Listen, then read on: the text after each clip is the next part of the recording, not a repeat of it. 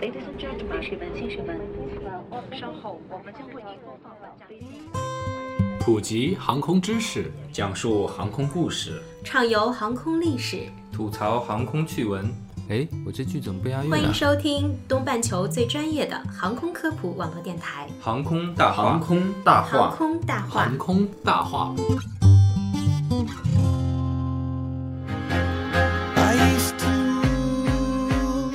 聊航空说大话，欢迎收听东半球最专业的航空科普网络电台《航空大话》，我是黑人。我是石头。我是小六，那在之前的节目中呢，我们有提到过在机场驱鸟的各种方式。播出之后呢，有一个朋友跟我讲，有一个很有趣的驱鸟方式，就是在机场周围方圆三四公里范围内派战士去把所有的鸟蛋全都掏走，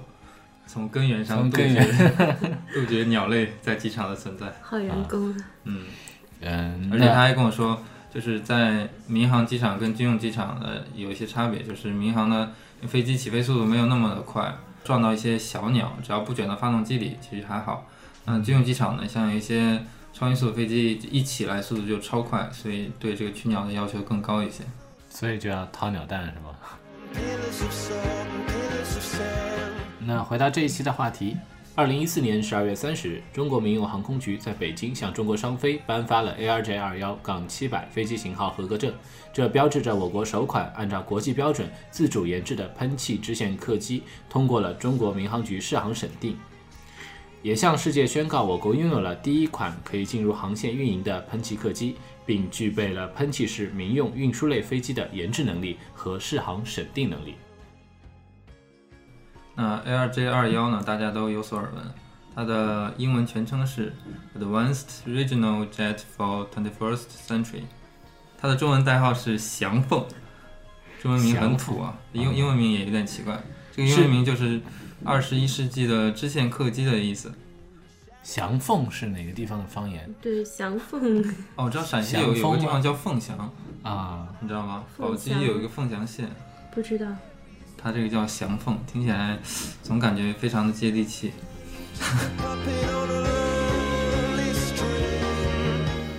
LJ 二幺飞机标准航程型的满座航程为两千两百二十公里，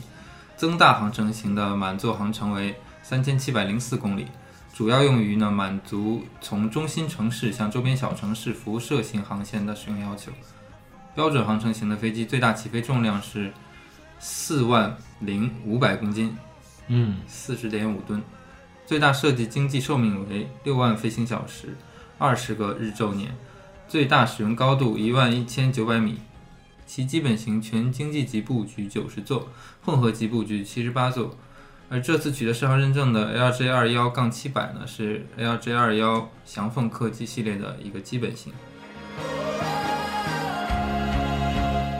RJ 二幺飞机立项十二年，整个取证过程经历了六年时间，顺利通过了三百多个试验点，累计飞行两千七百多架次，五千小时以上，创造了国际民机试飞史上的一个最长的记录。型号合格审定期间，共检查了三百项地面试验，审查和批准了包含有二百四十三个试飞项目、一千三百零一个试飞点的审定试飞大纲。审定试飞累计七百六十一架次，一千一百四十一小时五十七分钟，审查和批准了三千四百一十八份符合性验证报告，共计三十多万页，厚度达到三十米，十层楼高。嗯嗯一般人呢可能很难想象啊，一架新飞机在交付取证之前需要经过怎么样的一个严格的考验啊。嗯 ARJ 二幺飞机呢，在它试飞的六年时间里面，可以说是走南闯北，去过中国最冷、最热、风最大、最潮湿等条件极端的地方。去年呢，还远赴加拿大万里追兵，绕北半球飞了一圈儿。嗯，比如为了证明飞机能在正负四十摄氏度的极端气温下运转正常，二零一四年一月，试飞团队驾驶 ARJ 二十一在内蒙古海拉尔测试，让飞机先在负四十二摄氏度的低温中冷冻十二个小时，然后特意选出日出前一小时最冷的时候开动飞机，各项监测数据均显示正常。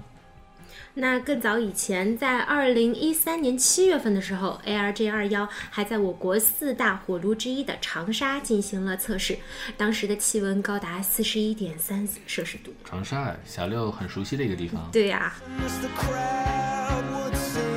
探寻飞行中最危险的点是试飞的一个重要的目的。那失速、二十七节正侧风、发动机停车，这些航空史上几万飞行小时才可能出现一次的小概率事件呢，是飞行员们经常要主动去做的实验。比如单发失效科目，就是要关闭本要同时打开的两台发动机中的一台，查看飞机的一个飞行状态。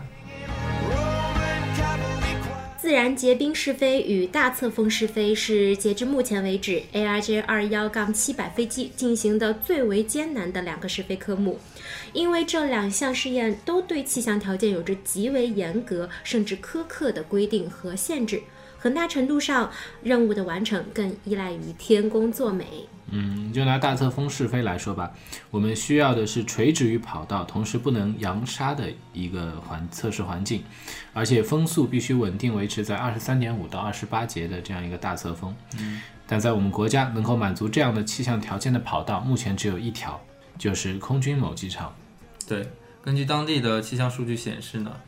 这个机场每年在四月份平均会有八场大风，但是呢，具体是在什么时间、什么时候会来多大的风呢？没有人能够确切的知道。但是对于 ARJ 二幺这个飞机来说，唯一能做的就是等待这个风。这个等待的时间确实是非常折磨人的。对，ARJ 二幺杠七百飞机的使用限制是在二十八节，但是经过四年的大侧风试飞，由于始终没有寻找到更为严酷的气象条件，所以呢，ARJ 二幺杠七百飞机的抗侧风能力只演示到二十二节。但也是达到了适航审定的要求了。嗯，那另一个非常艰难的一个试飞科目呢，就是自然结冰试飞。那我们都知道，水的冰点是零度，但自然界中纯净的水呢，只有在零下二十五摄氏度以下才会结冰。这样的水称为过冷水，在地球大气层中并不多见。可一旦飞机钻进含有大量过冷水的结冰云，整架飞机就会变成让水结冰的巨大杂质，从机身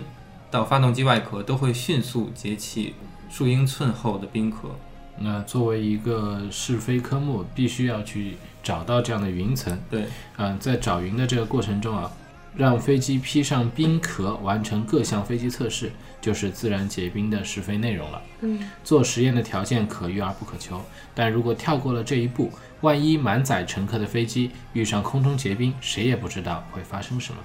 美国联邦航空局最新的统计资料显示，每年全球约有三十起因结冰引发的安全事故。曾有国外民航飞机因空中结冰落地后，机体结成三段，有飞机结冰后一头扎进了大海，导致全员遇难。作为一个民航客机的话，安全是容不得任何侥幸的。二零零八年 ARJ 二幺国产支线飞机成功首飞之后呢，二零一零年开始进行自然结冰试飞试验。国内气象专家告诉试飞团队，中国的结冰云啊就在新疆。过去四年中，ARJ 二幺的试航取证团队三次赶赴新疆，从乌鲁木齐、克拉玛依到阿尔泰，每年都是满怀希望前去，但是却次次失望而归。失败有种种原因，最开始呢是因为航路管制只能守株待兔的等云，总是与这个结冰云擦肩而过。之后在空管部门支持下呢，主动去追云，和总是和试航手册上面的试验条件相去甚远。那经过试航取证团队和气象专家的多年研究，发现国内唯一存在结冰云的新疆，由于气候干燥，很可能最终都找不到适合的试飞条件，只能选择走出国门去寻找合适的试验条件。最终在二零一四年初，ARJ 二幺从西安出发，飞往加拿大进行自然结冰实验，全程飞越了亚、美、欧三大洲和太平洋、大西洋两大洋，完成了北半球自东向西总航程三万公里的环球飞行。沿途共经停了十个国家、十八个机场，经受了暴风雪、吹雪、大侧风和风切变等恶劣的气象环境考验，最终圆满完成了所有的局方审定试飞项目。有人就问了，ARJ 二幺通过六年时间艰难取证，这件事是好事还是坏事呢？不管怎么说了，拿到认证肯定是好事嘛。不过经过了这么长的时间，中间也有很多的坎坷，很难说是好事还是坏事。但我觉得这个是必须要做的一件事。除了技术攻关方面呢，花费了大量的资源和精力，逐渐掌握了这个适航的要求。那我们的适航审定团队也都是逐步组建的。比如在西雅图，波音飞机进行审定的时候有二百五十多人，但是在上海的适航审定中心只有五六十人。之所以要飞六年这么长时间呢，还有一个重要的原因就是，这是我们第一次做，没有经验，也有很多反复做的实验。不过呢，这样也积累了很多的经验了，为后面的 C 九幺九等机型的适航审定奠定了很好的基础。获颁型号合格证只是 ARJ 二幺飞机得以出价的第一步，从产品到商品交付客户之后，要获得认可、被市场接受、取得商业成功，还有很长的路要走。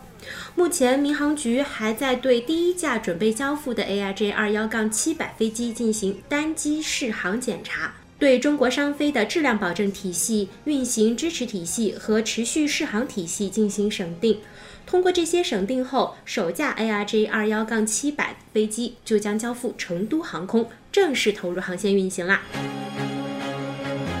而对于七十八到九十座级的 ARJ 二幺飞机来说，国外并非没有竞争对手，比如巴西、俄罗斯都有类似的机型。不过，在最近举行的全国民航工作会议上，民航局表示将加快中西部和支线航空市场发展，鼓励航空公司使用国产民机。嗯嗯，就是从政策的角度上给予支持。对。如果以后有机会做 ARJ 二幺，你们敢做吗？敢。我觉得经历了那么多的实验，都不容易。嗯，其实我觉得，其实很多人觉得我们国产的东西是不是不是很靠谱啊？尤其经过了这么久的一个试飞，是不是有很多问题啊？但我觉得其实不用担心了，我们要相信中国民航局，既然给他颁发了合格证，就说明他是合格的。对。而且我觉得我们也不要妄自菲薄，像一些国外的飞机也未未必见得就真的那么好，对吧？对。像。巴航的、俄航的这些飞机呢，他们的事故也是屡有发生的，也不见得就是非常安全。那本期节目到这里就要结束了。如果大家有什么感兴趣的话题，或者对我们的电台有什么意见和建议，欢迎大家在微信公众号搜索“航空大话”，关注我们，和我们互动。好啦，今天的节目就要结束了。我们为大家带来一首好听的歌曲，我相信送给大家，希望大家有个好心情。希望大家相信我们的中国航空事业会越来越好。是的，我是小六，我是黑人，我是石头，我们下期见，再见。